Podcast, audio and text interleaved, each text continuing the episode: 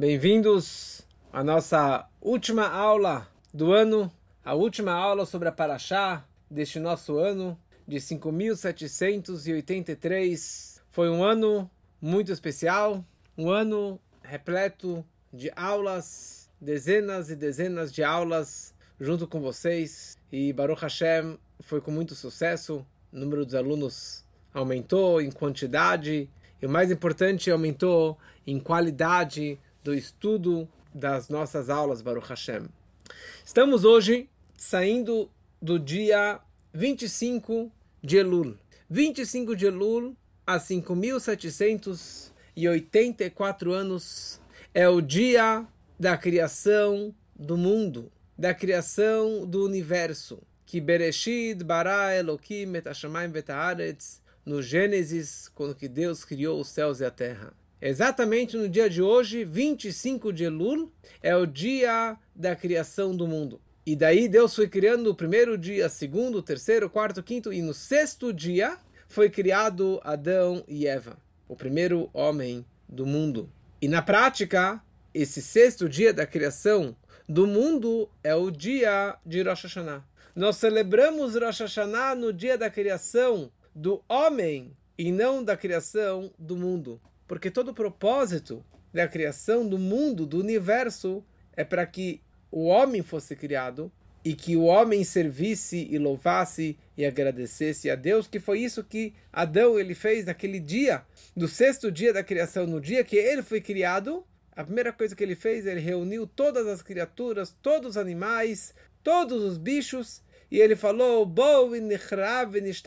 vamos nos, nos ajoelhar e nos curvar perante Deus, o nosso Criador, que acabou de nos formar, de nos criar do pó da terra.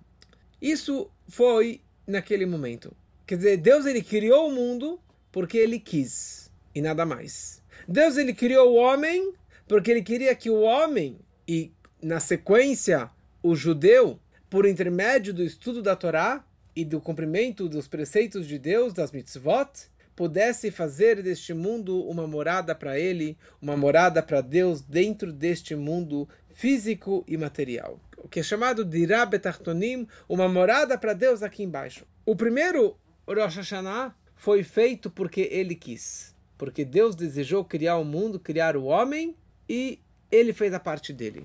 A partir do ano seguinte, a partir de então, para que Deus deseje reinar sobre o mundo por mais um ano, depende de mim. Depende da pessoa despertar em Deus esse desejo de reinar sobre o mundo por mais um ano. O mundo foi criado para mim. Por essa razão, Adão foi criado sozinho, para demonstrar que o homem, cada pessoa, ele representa o mundo todo. O mundo, o universo todo foi criado para mim, isso não é uma razão de orgulho, mas sim uma razão de responsabilidade do trabalho, da minha missão neste mundo. E essa que é toda a ideia do dia de Rosh Hashanah. Rosh Hashanah que é o dia que o homem foi criado e que o mundo inteiro, o universo, ele é recriado neste dia, ele é julgado neste dia de Rosh Hashanah, porque apesar que o mundo foi criado no dia 25, mas o Rosh Hashanah nós comemoramos no dia que o homem foi criado, e nós estamos comemorando a cabeça do ano, não somente do homem, mas de todas as criaturas do, do universo todo. Como nós falamos na reza de Rosh Hashanah, Yom Tchilat Masecha. Este é o dia do início dos seus feitos, das suas atividades da criação. E como no momento máximo da reza de Rosh Hashanah e do Yom Kippur, no Unetanet Tokef, que ali nós falamos que hoje é o dia do julgamento, que hoje é decretado quem vai nascer, quem vai morrer, quem vai ficar rico, quem vai ficar pobre, quem vai ter saúde, quem não vai ter saúde, e assim por diante. Mas todas as criaturas passam perante o Senhor nesse dia. Todas as criaturas, não somente o ser humano, não somente o judeu, todos os seres, toda a humanidade, todas as galáxias, tudo é julgado neste dia de Rosh Hashanah. Então conta uma história do ligado com o aniversariante da véspera de Rosh Hashanah, no dia 29 de Elul, que é o Tzemach Tzedek, o terceiro Rebbe de Chabad, aquele que é vestido sempre de branco, é o único desenho que nós temos dele. O Tzemach Tzedek, ele faleceu na véspera, desculpa, ele nasceu na véspera de Rosh Hashanah. E depois do seu falecimento, o seu filho, o Rebbe Maharash, que chamava Shmuel, ele anualmente visitava o seu túmulo para rezar, que assim é a orientação de rezar no túmulo de um tzadik, de um justo na véspera de Rosh Hashanah.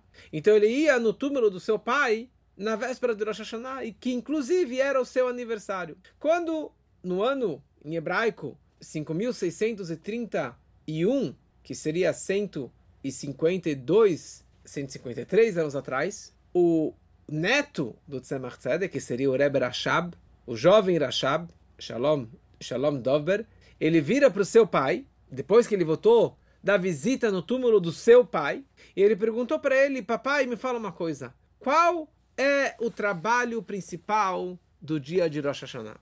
E o pai dele falou: o trabalho de Rosh Hashanah é Kabbalat ol Malchut Shamayim, receber sobre si o jugo, o reino de Deus, que isso representa assumir o compromisso de cumprir os preceitos, as mitzvot, e estudar a Torá. Da mesma forma que um soldado que recebe sobre si, quando ele está no exército, ele tem o compromisso de obedecer exatamente as ordens do seu comandante, assim também é o dia de Rosh Hashanah. Esse que é o trabalho de Rosh Hashanah, receber sobre si o jugo divino. E o Rebbe Rashab, ele concluiu, quando eu escutei isso do meu pai, eu recebi uma brachá, eu saí e eu fui ler os Salmos, que aliás, qualquer segundo minuto livre que você tem no dia de Rosh Hashanah, nas 48 horas de Rosh Hashanah, pega os Salmos e leia e leia sem fim. 24 horas, 48 horas de Rosh Hashanah, aproveita para ler o seu salmo. Passou três anos e o pai vira para o filho, o Marash vira para o Rebbe e falou para ele, você sabe qual é o trabalho de Rosh Hashanah? Ele falou, papai, você já me ensinou três anos atrás de receber o jugo divino, o reino de Deus. Ele falou: você tem razão. Esse é um trabalho importante no Rosh Hashanah. Só que esse trabalho é um trabalho para o futuro. É um trabalho para o ano que vem. Como que eu vou me comportar no ano que vai entrar agora? Mas, em Rosh Hashanah, você também precisa consertar e arrumar e limpar a ficha do ano passado. E esse conceito é, conserto é feito através da chuva, do movimento de chuva, quer dizer, retorno, arrependimento de tudo aquilo que eu fiz no ano passado.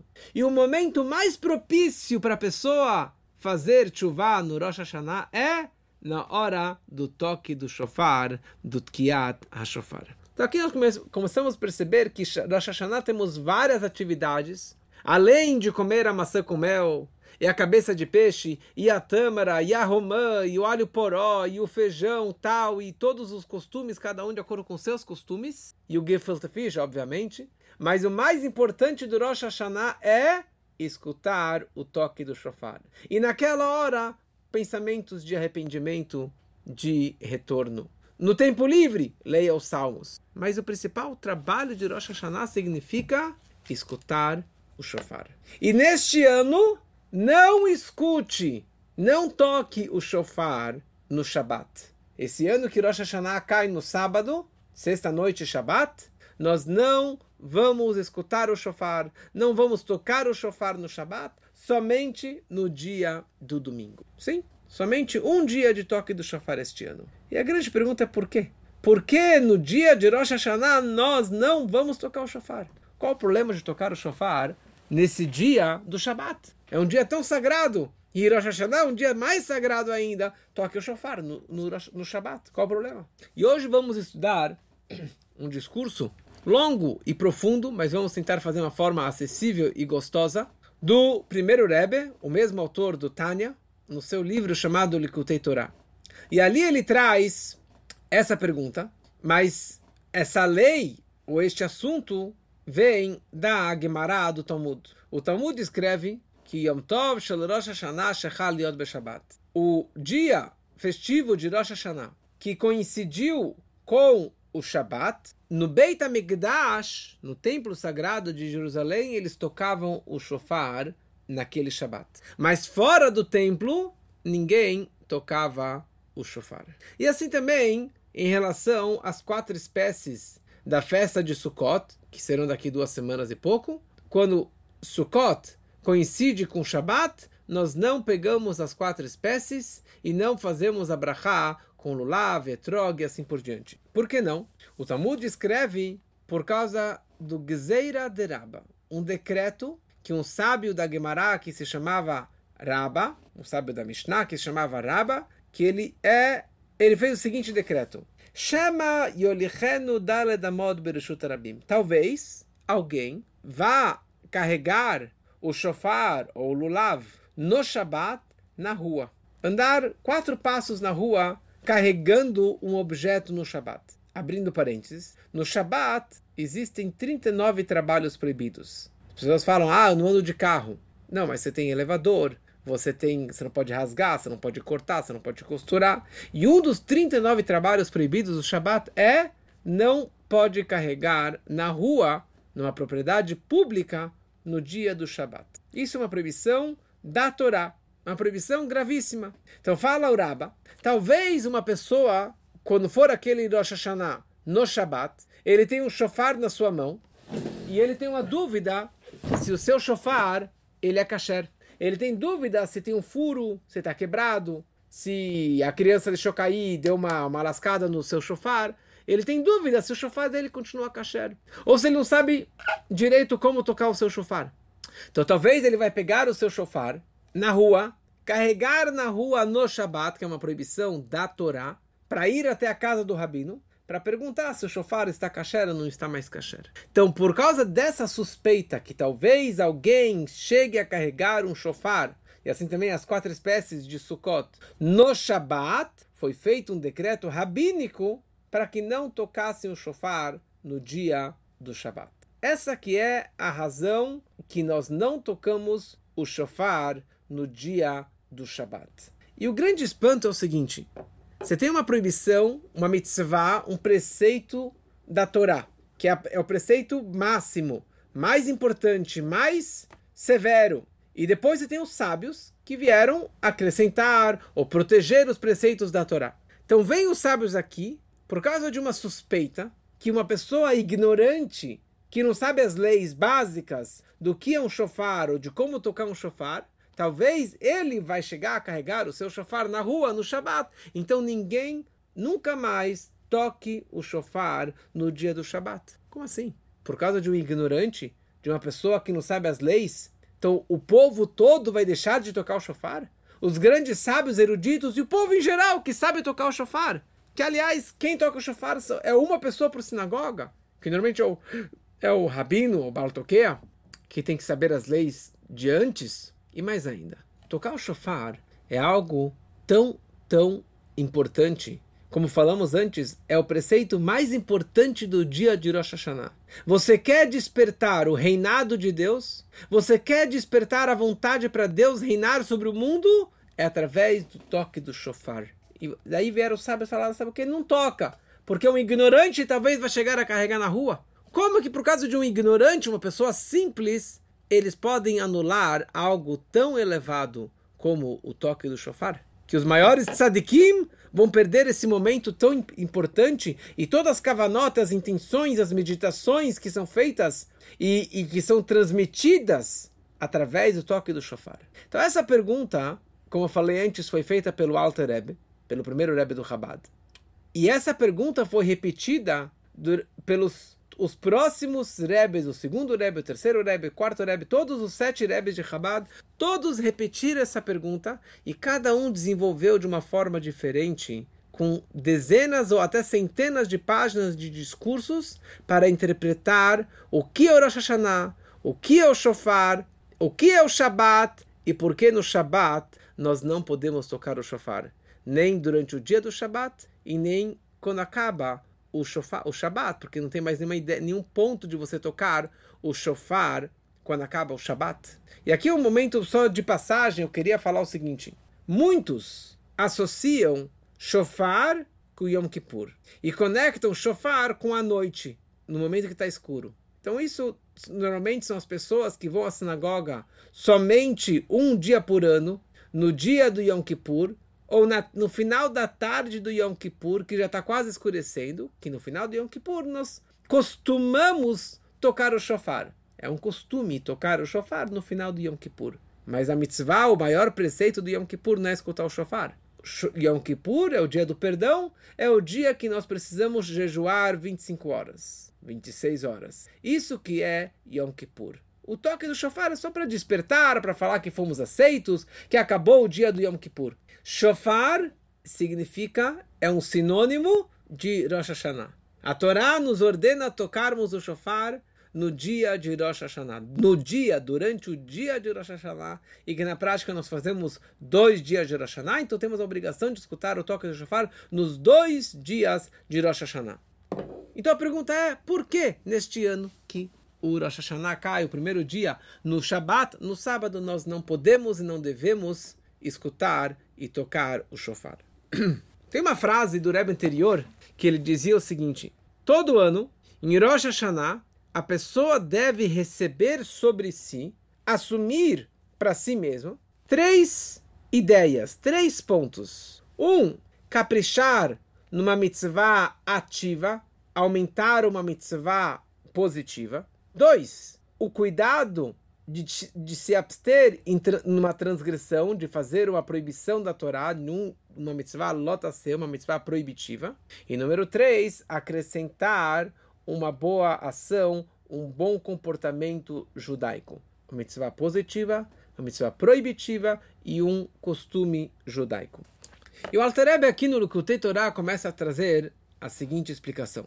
Rosh Hashanah, todo o assunto de Rosh Hashanah é Kabbalat Malchut Shamaim. Receber sobre si o reino de Deus. O que acontece? Deus é o nosso Melech. Melech Haolam. Melech Malchei Amlachim Akadosh Baruch o rei dos reis. O rei, ele reina o mundo. Só que da mesma forma que na terra, um rei, ele é coroado pelo povo, nenhum rei se auto-coroa, ele nunca vai pegar a coroa e colocar na sua cabeça. Meses atrás, quando foi a coroação do novo rei da Inglaterra, eu assisti um pouquinho para imaginar e visualizar como que funciona a coroação no rei. É um momento muito emocionante, porque a gente fala muito sobre o Malchut, o reino de Deus, e o reino da terra, o reino de um rei de carne e osso, é uma cópia de como que é o reino divino. Então nenhum rei se autocoroa. Tem toda uma cerimônia para a coroação do rei. Rosh Hashanah é o dia que nós estamos coroando a Deus como rei do universo por mais um ano.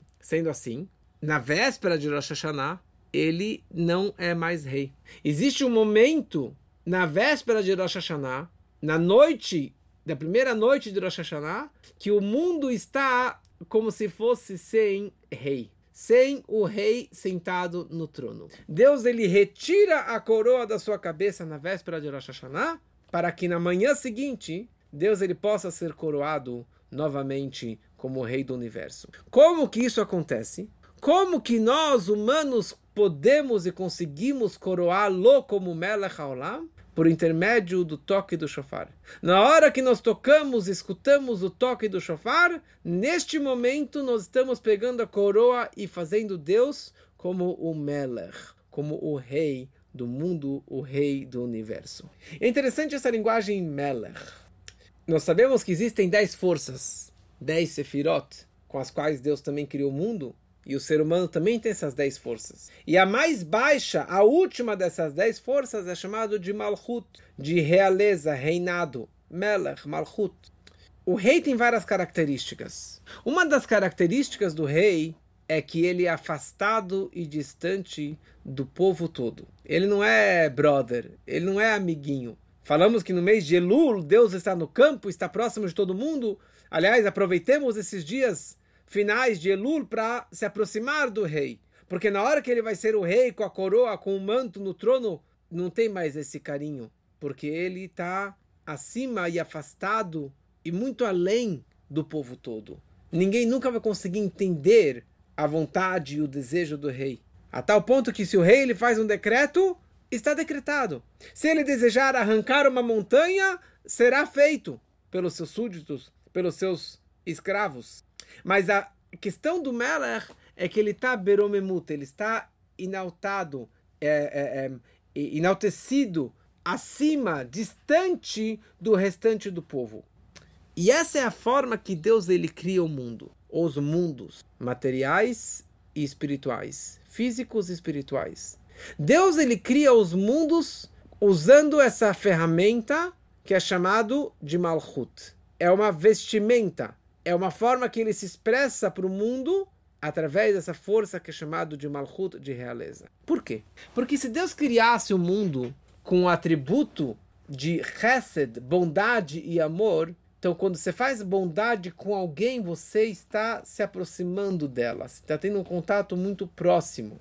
Quando, se Deus criasse um mundo com Gevurah, com severidade, com justiça, isso também representaria essa proximidade mais dura dele conosco. E não, não, não, iria existir um mundo da forma que nós conhecemos, se tivesse toda essa conexão próxima com Deus. Para que Deus pudesse criar o mundo, ele criou esse sistema que ele cria os mundos com essa força, com essa ferramenta que é chamado de Malchut, porque Malchut representa esse distanciamento dele muito acima do mundo, dos mundos e das criaturas, e só assim que ele consegue criar os mundos. E ao mesmo tempo, já que ele é tão distante e grandioso, isso desperta dentro de nós, dentro das criaturas, um bitul, uma submissão, uma anulação perante a vontade dele. Como um escravo, que ele está totalmente submisso perante a vontade do rei. O malchutó beratzon kiblu alehem. Que eles vão receber sobre si o seu reino beratzon com vontade. Então, na hora que o povo bate palmas e coroa o rei, então isso desperta dentro deles essa vontade pelo rei e, consequentemente, eles influenciam o rei. Eles despertam nele uma vontade de reinar sobre eles por mais um ano. Como uma votação. Quando o povo elegeu, votou por um rei, por um presidente, por um primeiro-ministro, então isso desperta dentro dele também uma vontade de reinar sobre esse povo que elegeu ele. E é isso que acontece no dia de Rosh Hashanah. Por isso que a palavra mais repetida durante toda a reza de Rosh Hashanah é a palavra Melech, Malach, Imloch, Malchutcha, Malchut.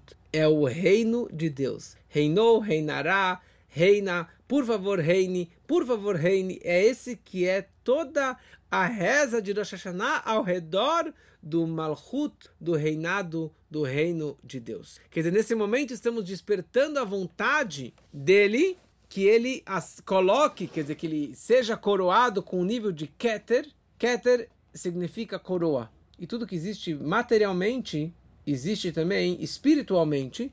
E nos mundos mais elevados, pela mística, está explicado muito sobre essa ideia da coroa. Existe a parte externa da coroa e a parte mais profunda da coroa.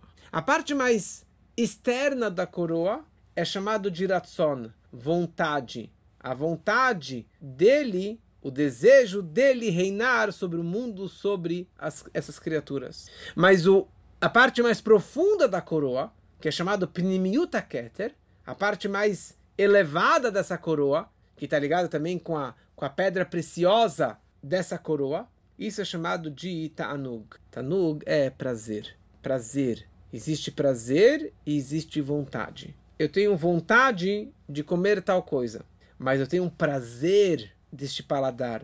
Eu tenho prazer de ajudar uma outra pessoa. Eu tenho prazer de estudar. Eu tenho prazer de rezar. O prazer é algo muito mais profundo na essência da alma do homem e assim também no fundo na essência de Deus. Quer dizer que no dia de Rosh Hashanah nós estamos despertando uma vontade nova para Deus e um prazer novo para que Ele possa reinar sobre nós durante esse próximo ano que está começando agora.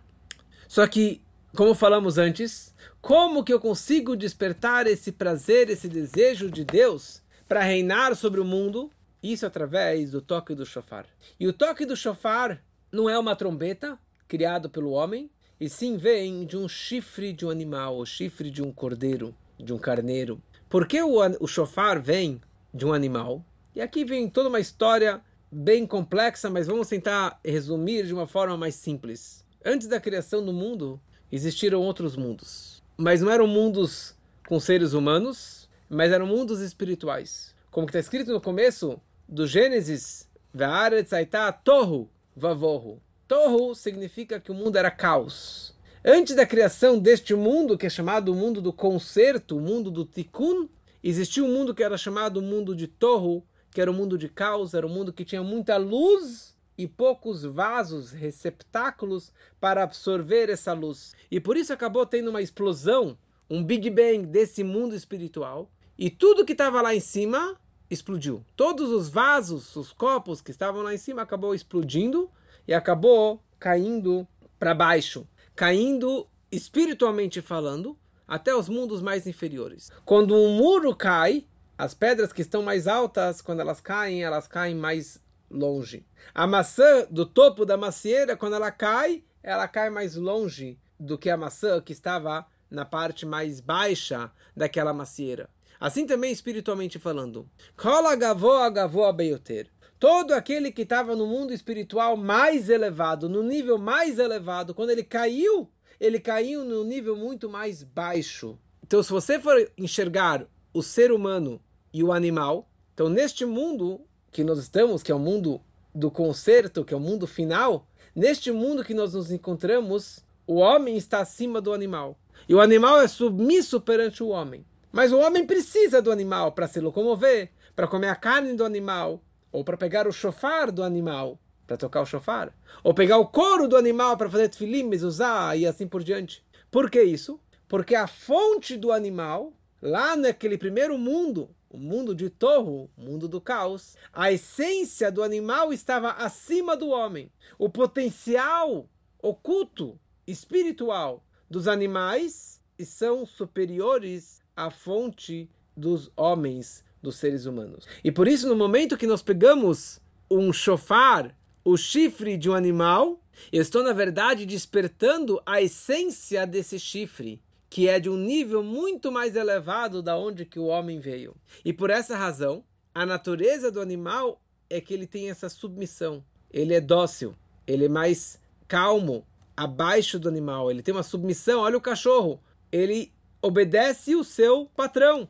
Por quê? Porque o homem, sendo que ele vem desse mundo do concerto, que já existem as dez sefirotas, as dez forças, existem as três forças do intelecto e as sete forças emocionais. Então, o homem que é chamado ser racional, tudo que ele faz é baseado no dat, no seu conhecimento, na sua lógica. Mas o animal é o um animal irracional. Ele não tem lógica. Ele não tem binadat, ele não tem sabedoria, entendimento e, e, e conhecimento. O animal não tem isso. Ele tem um instinto animal, mas é um animal irracional.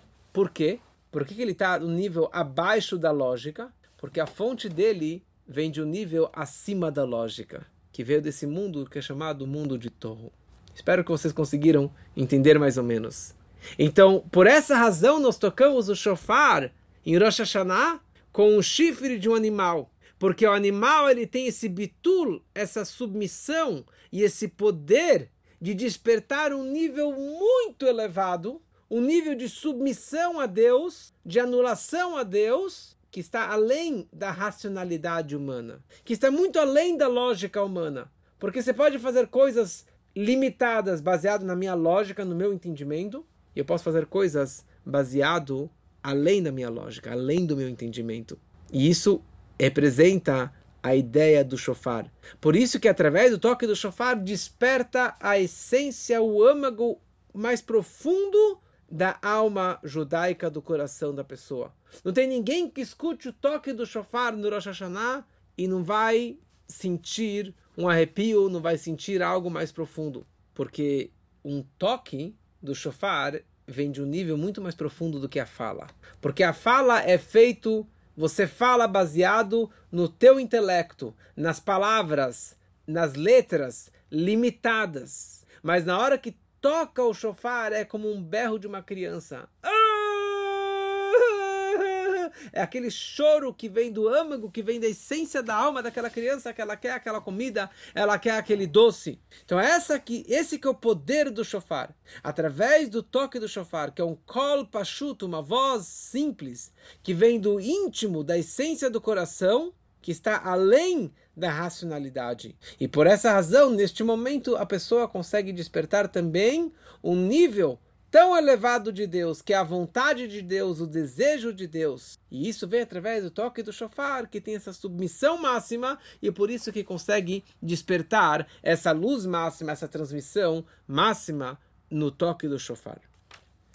Tem uma história que quando o Alter Ebe, ele estava em Mesrit, no seu mestre, o Magid Mesrit, ele percebeu que ele rezava em Rosh Hashanah durante horas e horas e horas com músicas que despertavam o coração, com muito choro, com muita compenetração, e já pegava os salmos e ficava lendo salmos e salmos e salmos, como falamos antes, que Rosh Hashanah precisamos aproveitar o tempo máximo para ler mais e mais Tehillim. Depois, na hora da refeição, ele não falava nenhuma palavra, calado. Era um momento de concentração máxima. Ele não falava nem palavras de Torá durante a refeição. Ele acabou o Birkat Amazon e foi fazer mais salmos. E depois ele foi fazer o Shema Israel da noite e ficou horas e horas e horas fazendo o Shema Israel da noite com muita, muita um, empolgação do coração. E a noite inteira ele ficou fazendo salmos.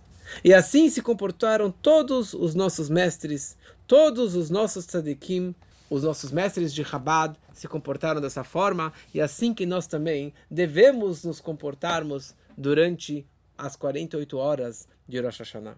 Então, se Rosh Hashanah é tão importante tocar o shofar, olha quanta coisa que nós causamos e transmitimos através do toque do shofar, porque então, quando que Rosh Hashanah cai no Shabat, nós não podemos e não devemos tocar o shofar. Para entendermos isso, precisamos entender o que é Shabat. Shabat vem da palavra, como nós falamos, que vó Shavat Mikol Melachto. Que nesse sábado, Deus descansou. Shabat vem da palavra descanso, de todo o seu trabalho que ele fez nos seis dias do, do Gênesis. Vai Hula Shamayim Ve'aretz, vai Halelokim Bayamashvi. Deus, ele descansou no sétimo dia que assim também é no ser humano. Você trabalha seis dias, alguns lugares trabalham só cinco dias, mas a pessoa trabalha a semana toda. Quando você trabalha a semana toda, a sua cabeça está metida no negócio, no trabalho, no celular, no computador, no, no comprador, no vendedor, no, no produto e assim por diante. E se todo o seu pensamento, teu intelecto está investido e metido ao redor daquele trabalho. Quando você pega umas férias, quando você para no Shabat, você está chovet, você está descansando. E naquele momento, o teu intelecto está voltando para cima, voltando para sua capacidade intelectual, ao invés de ficar pensando em dinheiro, em comida, em compra, em venda, em negócios. E o meu intelecto volta para sua essência. E todas as minhas forças, minhas energias voltam para si. Por isso que no Shabbat nós descansamos. Isso quer dizer descansar. Descansar significa parar de criar algo novo, parar de me apegar, me, me dedicar com outros, com outros assuntos, assuntos alheios que não são eu. E por isso que Shabbat é o dia de prazer máximo. Oneg Shabbat. Vekarat la Shabbat Oneg. O dia do Shabbat é um dia de prazer. Prazer na comida, prazer na reza, prazer do casal, prazer com a família. Porque no momento que você não tem preocupações e outras atividades e você volta para si mesmo, o maior prazer que eu tenho é estar sozinho. Para mim, as melhores férias é quando estou num lugar isolado, só com a minha família, sem outras preocupações, sem celular, sem internet. Porque nesse momento eu consigo respirar, eu consigo voltar para mim mesmo, descansar. Porque durante os seis dias da criação, ou seis dias da semana, eu estou descendo. Deus criou o primeiro dia com bondade, por isso que ele criou a luz. O segundo dia ele criou com severidade, com justiça, por isso que ele separou as águas de cima, as águas de baixo. O terceiro dia ele criou com tiferet, com beleza, com harmonia, por isso que ele criou a natureza. Cada dia com uma outra força, com uma outra energia, com uma outra atividade. Quando chega Shabbat, Vaishbot, Deus ele descansou no sétimo dia. E todas as suas forças, não somente o intelecto, mas todas as sete forças subiram para o nível da Chokhmah, sabedoria suprema, e tudo isso se elevou para a essência de Deus. E daí, Vayechal, quer dizer que Deus ele subiu, ele teve uma, uma ascensão e ele transmitiu esse Tanuga Elion, esse prazer supremo. E esse prazer se revelou não somente no Shabat, mas ele também acaba se expandindo e se revelando durante os outros seis dias da semana. Porque a santidade e o prazer do Shabat não é só para o dia do Shabat, mas ela influencia a semana posterior inteira, até o próximo Shabat. E por isso que ele falou Tov Meod. Shabat foi Tov Meod. Foi muito bom. O dia do Shabat, Tov Meod. É o dia máximo. Então essa que é, é, é a ideia do Shabat. Transmitir não transmitir, é transmitido no Shabat por si só esse tanug, esse prazer máximo de Deus, que se revela na sabedoria e em todas as forças do ser humano. E por isso que no Shabat você não pode falar sobre assuntos mundanos, assuntos financeiros, assuntos que não têm a ver com a santidade do Shabat. Shabat é um dia que tudo tem que estar pronto. A comida é pronta, você não pode trabalhar, não pode cozinhar, não pode comprar, não pode vender, porque é um dia de descanso e é um dia que esse prazer deve estar revelado automaticamente. Então, sendo que no Shabat esse prazer é transmitido por si só, esse prazer supremo é revelado no dia do Shabat, que a pessoa e Deus tem o prazer de tudo aquilo que ele fez durante a semana toda, então é desnecessário tocar o shofar no dia do Shabat. Porque, como falamos antes, shofar é a transmissão do prazer, do desejo de Deus para reinar sobre o mundo. Quando chega Shabbat, eu não preciso despertar esse desejo de Deus, porque esse desejo, essa vontade máxima já está desper desperta, já está revelada automaticamente pela santidade do Shabat. Então não é que no Shabat é proibido tocar o shofar, no Shabat é desnecessário tocar o shofar. Eu não vou ganhar nada tocando o shofar no dia do Shabat, porque a santidade e a transmissão e a luz e a energia que é transmitida no Shabat, esse prazer máximo que vem, ele vem por conta própria. Esse prazer supremo. E por isso que eu não preciso eu tocar o shofar para despertar em Deus esse, esse prazer, porque o próprio Shabat já transmite essa energia máxima. Mas é óbvio que é um dia extremamente sagrado. E é um dia que você deve cumprir e guardar o Shabat 100%. Muitos erram e falam: ah, bom, já que não tem o shofar, então não vou na sinagoga no, no Rosh Hashanah eu vou para a praia. Não. É um dia tão sagrado, então é um dia que você tem que ir para a sinagoga. É um dia que você deve guardar o Shabat melhor do que você guarda durante o ano todo. Se você quer receber essa energia do toque do shofar, então guarde o Shabat adequadamente. Ou pelo menos faça um pouco melhor do que você faz durante o ano todo. Eu gostaria de concluir com uma história muito bonita, que a gente falou que no, no Rosh Hashanah nós comemos a maçã com mel.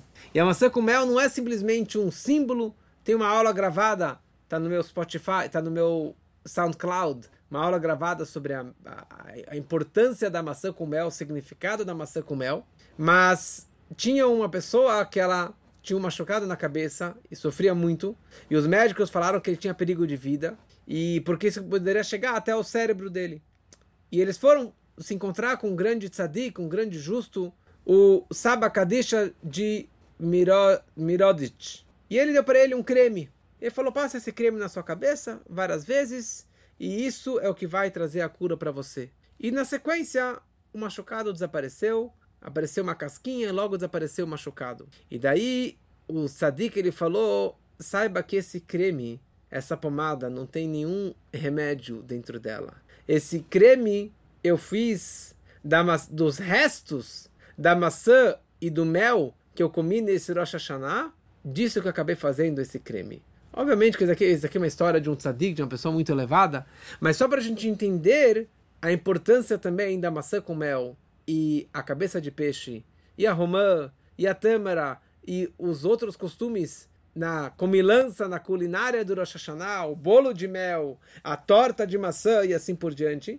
Mas, don't miss the point, não perca o mais importante do Rosh Hashanah, que é escutar o toque do shofar, que neste ano será no, somente no domingo, mas nesse Shabat, capriche no Shabat, e dessa forma você vai receber e vai escutar o shofar espiritual, o shofar, o choro da sua alma. E assim, é isso que vai garantir que você e todos nós tenhamos um Shana Tová um ano bom e doce, e que sejamos escritos e carimbados no livro da vida com muita saúde, com muita abundância, e que assim seja para todos, se Deus quiser. E este é o nosso último shiur de Parashá da semana das, das grandes festas. Espero que vocês gostaram e nos vemos, se Deus quiser, ano que vem com novidades, com muita força. Shana Tová Umetov.